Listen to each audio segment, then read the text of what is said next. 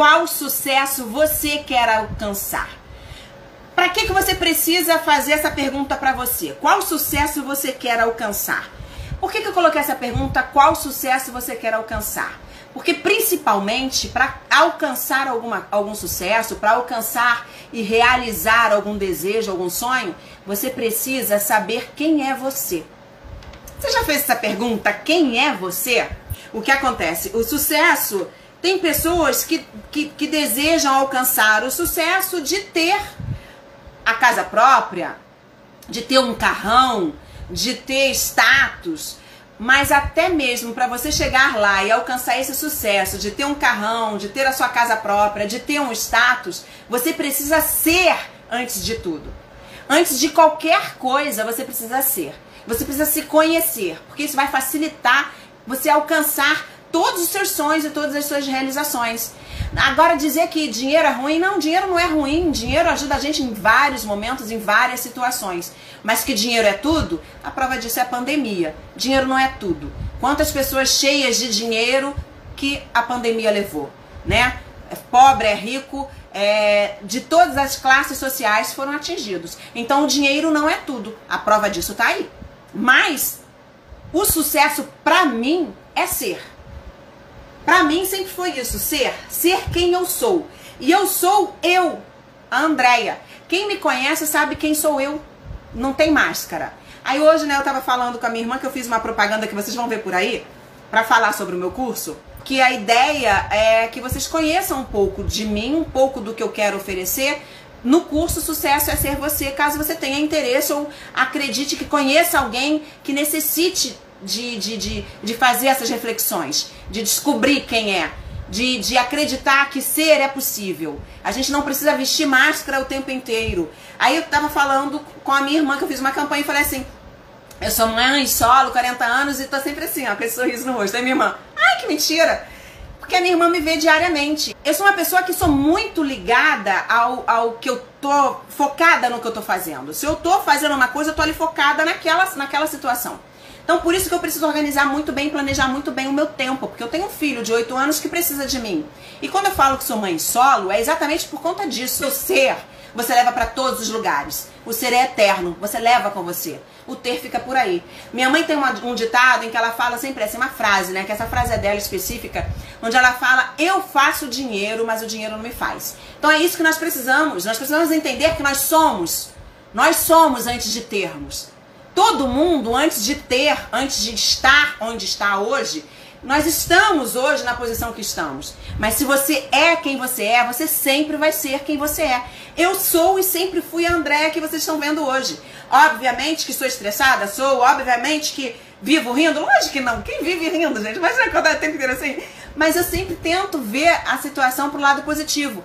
Óbvio que tem momentos em que choro, em que fico triste, em que lamento, em que reclamo, sim, mas no mesmo momento em que eu reclamo, em que eu fico triste, em que eu foco na dificuldade, eu agradeço a Deus por estar ali e ter enxergado que eu estava focando no lugar errado.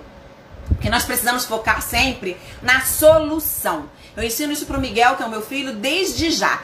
Foque na solução. Nós precisamos encontrar a solução. Focar na na, na, no problema. Para quê? Você vai perder tempo, é perda de tempo, é perda de energia. Vai chorar? Tá bom, vai poder hidratar um pouquinho ali os, os olhos, porque é importante chorar de vez em quando. Mas parou, respira fundo, bebe uma água e acabou. Essa para mim, acima de qualquer coisa, é ser. Ser é o mais importante. Por isso que eu falo o tempo inteiro, sucesso é ser você. Você sendo quem você é, você sendo a pessoa que você é, sem precisar vestir máscara, sem precisar é, representar, sem precisar querer agradar o outro. Agora eu vou te fazer uma outra pergunta. Primeiro eu te perguntei quem é você. Todos aqui sabem quem são? Responde aí pra mim.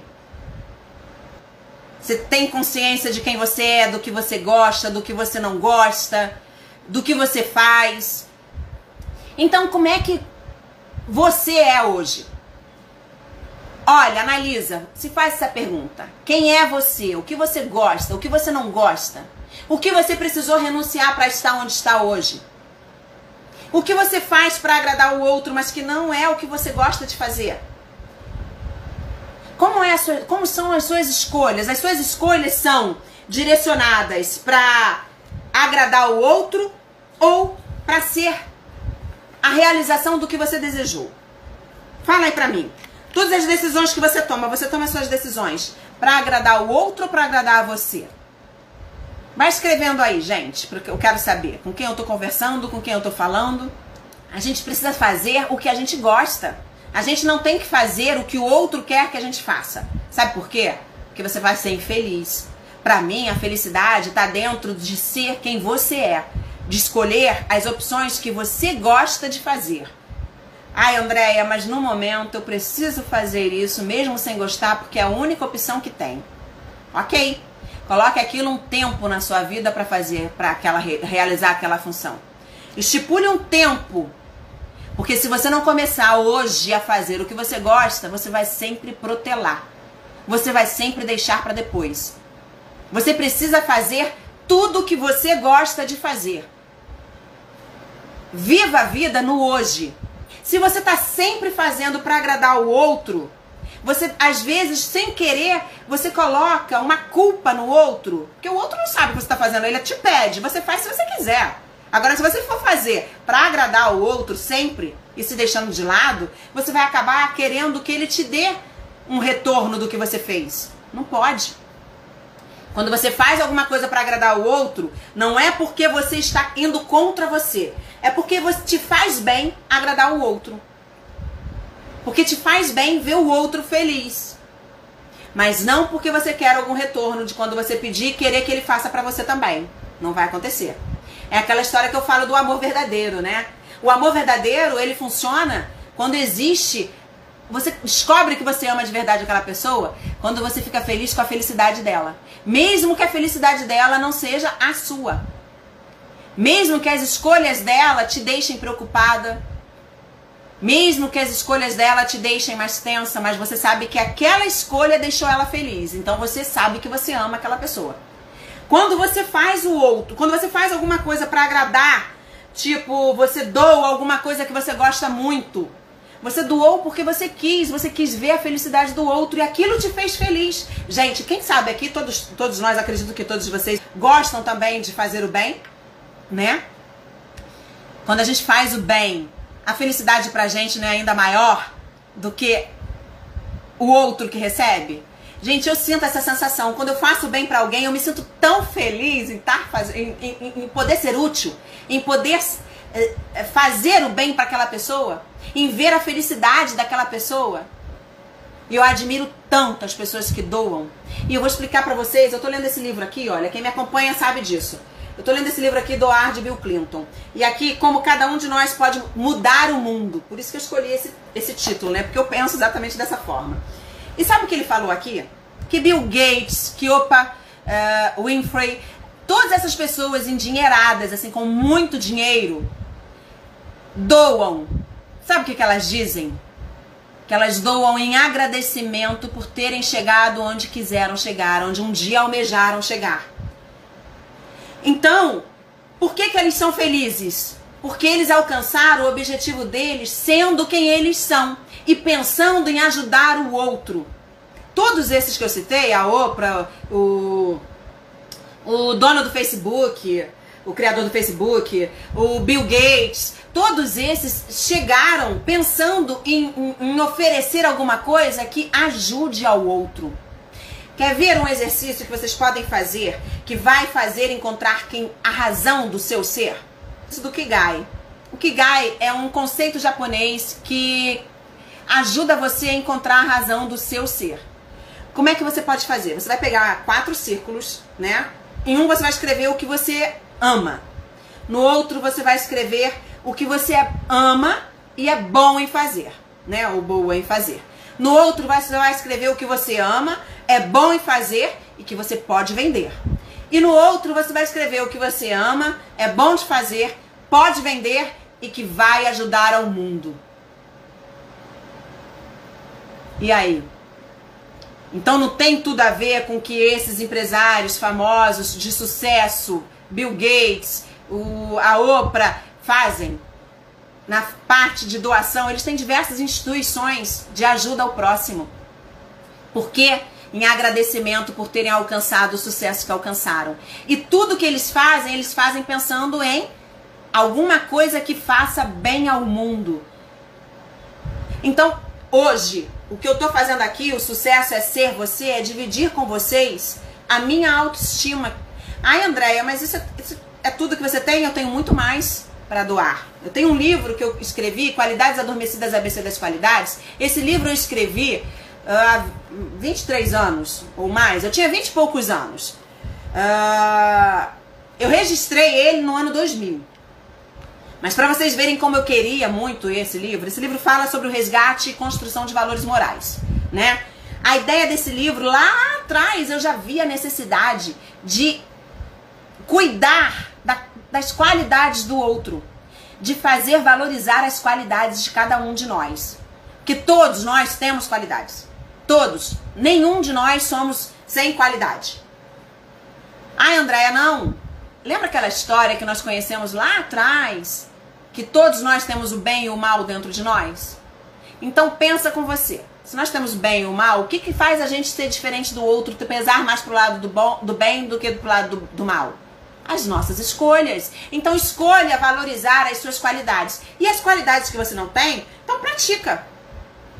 Eu sempre que leio esse livro encontro algumas qualidades que eu não tenho. Afinal de contas, eu não sou a Madre Teresa de Calcutá, né? Eu sou ser humana.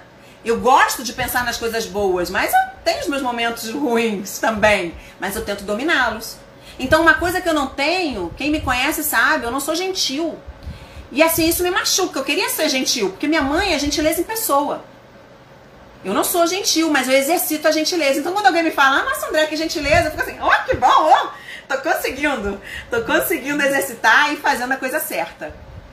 Então é importante a gente exercitar as nossas qualidades e dar valor para as nossas qualidades, não focar nos defeitos, assim como nós devemos fazer para os outros, focar na qualidade de cada um. Né? Nós começamos o assunto falando disso, né? Da gente não criticar o outro.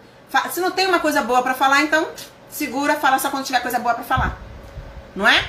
Então, nós precisamos descobrir primeiro quem somos nós, qual é a razão do seu ser para depois você ver se o sucesso que você quer alcançar faz sentido. Porque aí pode ter certeza que você vai alcançar esse sucesso. Sabe por quê? Porque vai ser muito mais prazeroso você passar pela caminhada, pelo foco, pela persistência, pela estratégia, pelo comprometimento, pela renúncia que serão, pelas renúncias que serão feitas no meio do caminho, que a cada escolha é uma renúncia. E quando você escolhe o que você gosta de fazer, fica menos dolorida a renúncia que você deixou. Não é verdade? Então a gente precisa valorizar o ser. Isso que é o importante, valorizar o ser. Pensar grande, pensar fora da caixa. E eu desejo muito que eu consiga alcançar. Eu já falei que eu quero transformar o mundo com qualidades adormecidas. Eu fico muito feliz quando eu vejo professoras trabalhando com ele nas escolas. Assim eu estou preparando um mundo melhor. Quem sabe para o Miguel, não sei se para o Miguel, mas talvez para os netos do Miguel, né? Então a gente tem que sempre fazer o nosso melhor. Que marca eu vou deixar? Sempre pensa assim, que marca eu vou deixar no universo? O legado que eu quero deixar no universo é que eu fui uma pessoa que busquei pelo bem, por melhorar as pessoas, pra, por fazer as pessoas encontrarem o seu ser, por fazer as pessoas valorizarem o seu ser não permitir que outros oprimam as suas vontades, que fique é, é, vivendo é, escondida em uma máscara para fazer parte de uma tribo. Porque se aquele grupo que você admira, você precisa mudar para chegar lá, você não é feliz. Procure um outro grupo que tenha o mesmo propósito que você, ou que te aceite do jeito que você é. Se aquele grupo que você admira te aceitar do jeito que você é, ok. Mas se você precisar mudar, precisar ser outra pessoa, viver o tempo inteiro como outra pessoa, nossa, imagina como deve ser a cabeça dessas pessoas. Não deve conseguir exprimir um sorriso sincero. Então é preciso a gente ter e valorizar o ser. Aí sim você vai conseguir saber qual sucesso você quer alcançar. Vai ser muito mais fácil escolher um sucesso em que você goste de fazer e de realizar sempre lembrando que tudo que você escolher, pense no bem que ele vai fazer ao próximo. Porque a escolha, quando você pensa no próximo, lembra aquela história de atração? O que eu penso atrai para mim? O pensamento, as ações. Então, quando você age pensando no bem do próximo, certamente você vai atrair para você pessoas que pensem no bem também do outro e um ajuda o outro. Então, a gente precisa sempre valorizar e tentar fazer o melhor para o mundo, o que a gente gosta de fazer e para o mundo também. Eu queria também fazer uma outra reflexão aqui com vocês, né? Já fiz a, a pergunta sobre tomar as decisões para você ou pelo outro e agora a comparação. Vocês têm o hábito de se comparar com o outro? Fala aí pra mim. Tem o hábito de se comparar com o outro? Nós temos dois lados de comparar. Tudo a gente tem o positivo e o negativo, né? O lado negativo de se comparar com o outro, sabe qual é? Você está sendo injusto com você próprio. Sabe por quê? Porque você vai estar comparando o palco do outro com o seu bastidor. Sabe por que, que eu falo isso? Porque você conhece todos os seus defeitos, você sabe quem você é quando acorda. Agora o outro que você está se comparando, ele está sempre na pose. Está sempre só mostrando as qualidades. Você está sempre vendo o lado bom daquela pessoa. Você não vê o momento que ela está em casa chorando. Você não vê o momento em que ela grita e que ela xinga. Quem nunca? Não é verdade? Então assim, ah, a Andrea tá sempre rindo, tá sempre feliz. É o que eu brinquei hoje, né? Agora quando eu comecei aqui, quando eu tava gravando a chamada que eu vou fazer pro curso, eu falei, né, mãe aos 40, tô sempre assim, com esse sorriso.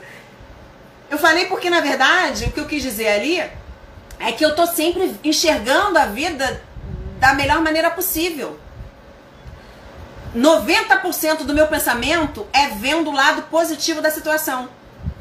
Eu tô sempre enxergando o copo quase cheio e não o copo quase vazio. Vocês conhecem aquela história do copo pela metade? Coloca um copo pela metade. Os otimistas vão enxergar o copo sempre quase cheio. Os pessimistas vão enxergar o copo sempre quase vazio. Eu tô sempre enxergando o copo quase cheio. Lógico que tem momentos que a gente fica para baixo, sim, gente, mas no meu são minutos. Às vezes, quando ele passa de mais de minutos, que chega a hora, eu já fico, não, o que, está acontecendo? Tem alguma coisa errada. Deve ser a TPM. É, porque eu valorizo o meu ser. Eu sou eu, inteiramente eu. Eu não tenho nada que faça eu fazer alguma coisa que eu não queira fazer. Porque eu sou inteiramente eu. Óbvio que às vezes é preciso fazer alguma coisa que eu não goste tanto de fazer para alcançar um objetivo? Sim, a vida inteira é dessa forma. Óbvio que às vezes é desgastante fazer alguma coisa? Sim. Mas nós precisamos dar um passo de cada vez. E esses passos precisam construir a nossa escada, precisam construir a nossa ponte. Eu vejo assim, imagina uma ponte. Para que, que a ponte é construída? A ponte é construída para você chegar do outro lado. Então imagine que essa situação da ponte construída para chegar do outro lado é a ponte que você está construindo para alcançar o outro ciclo, a outra fase da sua vida, o outro caminho que você quer alcançar.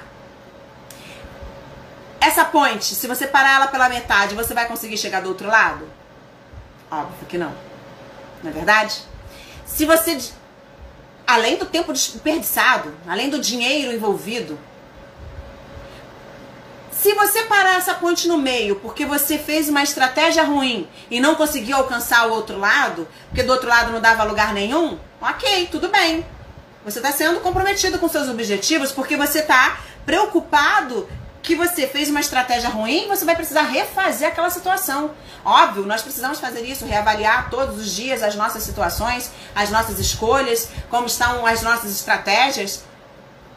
Porque às vezes uma estratégia traçada no início ela é, durante o caminho, ela toma diversos outros cor, corpos, né? Porque a gente vai vendo que é preciso mudar aqui, mudar ali, ajeitar aqui, ajeitar ali. Que a gente não pode ser rígido o tempo inteiro. Existe uma transformação diária. Porque o aprendizado é diário. Se você não, se você não tiver transformação é porque não teve aprendizado. Né? Você precisa aprender, o copo do ter cuidado também, né? A gente tem que ter cuidado para não pisar, não ultrapassar o degrau. A gente tem que ir de degrau para degrau, né? E eu às vezes também faço isso, quero ultrapassar o degrau, mas a gente tem que segurar. O otimismo é tão grande que eu quero ultrapassar. Não, mas tem que segurar e pensar direitinho para construir uma escada sólida, uma ponte sólida. Não é? A gente não pode desistir por conta de dificuldades. Precisa ter a disposição e o foco para chegar no final, para chegar na conclusão. André chegou no final e bateu com a cara na parede. Ok, eu aprendi. André, eu preciso aprender sempre batendo com a cara na parede? Não, você pode olhar para o outro, o que, que o outro fez. Se o outro fez e deu errado, para que, que você vai fazer igual? Vai dar errado também. O que, que você pode fazer? Você pode usar a estratégia do outro e dar uma melhorada. Então, quando você compara com o outro, você pode se comparar. O lado positivo de se comparar com o outro é isso, é de ver, ai, olha, ele errou naquilo ali. Então, na verdade, não é como comparação, é como admiração. Você admire o outro e observe o que ele fez para alcançar o objetivo dele. E aí você vai buscando as informações úteis e acrescentando na sua construção. O bom de olhar e observar o outro é como eu já falei, nas leituras, né, que eu já mencionei aqui do doar. Então, esse é o lado positivo da comparação. E o lado negativo da comparação, eu já falei também, que é a história de você estar tá sempre se comparando com o palco do outro e o seu bastidor. Porque o outro, você só vê o lado bom do outro, porque ele só apresenta para você o lado bom. Você não vê o lado ruim. Não é? Aprende com o outro. A gente acaba aprendendo e adquirindo as, as, as, as energias boas, né? Tem que aproveitar. Tem um outro lado ruim também da comparação, que é quem, quem falou isso foi Elizabeth Navega, uma amiga minha. Ela escreveu um livro chamado Rush, Rush, Rush, eu não sei a pronúncia correta, porque é H-U-S-H. Acho que é Rush. É, onde ela fala sobre vozes de tumulto. Não dê atenção às vozes de tumulto. Que ela quis dizer com vozes de tumulto? Não dê atenção às críticas, que foi o que a gente começou a falar aqui no início. Não dê atenção às críticas dos outros. Porque existem muitas críticas que não vão te afetar, não vão te acrescentar em nada. Quando eu pergunto para você se você sabe quem é você, é se você já se perguntou o que você gosta, o que você te deixa alegre, o que te deixa feliz. Se analisar mesmo, imaginar como o outro pensa e como o outro pensa de você. Você pode até perguntar: como você me vê? Você me vê como? Uh, que maneira você tá se apresentando para que o outro te enxergue? Aí se por acaso ele te, te, te falar que te enxerga de uma maneira que você não é, aí você avalia. O que, que você está fazendo de errado para ele te enxergar daquela maneira? O que, que aconteceu? Aí você conserta. Não é? A crítica só é boa quando é desse lado. Quando você tira, porque todo, tudo a gente pode tirar o lado bom. Então, no momento você pode ficar magoado, mas você pensa assim, por que, ele falou isso de mim? Então, alguma coisa. Poxa, então é o que eu estou mostrando para ele, não é o que eu sou. É o que eu mostrei. Então, peraí, deixa eu ver o que eu posso fazer para consertar isso. Né? Então, esses são os lados positivos da crítica, de você se comparar com o outro, e os lados negativos de você comparar com o outro. Já falamos aqui do Kigai, a técnica da razão do ser, que assim você vai encontrar mais exatamente quem é você. Faz esse exercício, faz lá. Coloca lá os quatro ciclos, coloca o que você mais ama, o que você ama e sabe fazer muito bem, o que você ama e sabe fazer muito bem e pode vender, o que você ama, sabe fazer muito bem, pode vender e pode ajudar ao mundo. Saber exatamente quem é você. Depois que você descobrir quem é você, fica mais fácil de você buscar qual sucesso que você quer alcançar. E alcançar de fato o sucesso. Porque vai ficar muito mais fácil esse caminho para você alcançar. E refletir junto com vocês. Para poder encontrar e vocês encontrarem caminhos para sempre ver o lado positivo e para dividir com vocês a minha filosofia de vida. E que é a minha filosofia de vida? É estar sempre pensando no lado positivo. É manter a autoestima sempre elevada. Para eu conseguir realizar todos os meus sonhos, que são muitos, são milhares. E eu preciso realizar. Beijos, muito obrigada pela presença de vocês. E vamos bater. Gente, aproveita, convida quem precisa ouvir, quem precisa de, de ter a autoestima elevada e descobrir o verdadeiro ser. Ok? Vem comigo, amanhã, todas juntas caminhando por isso aí.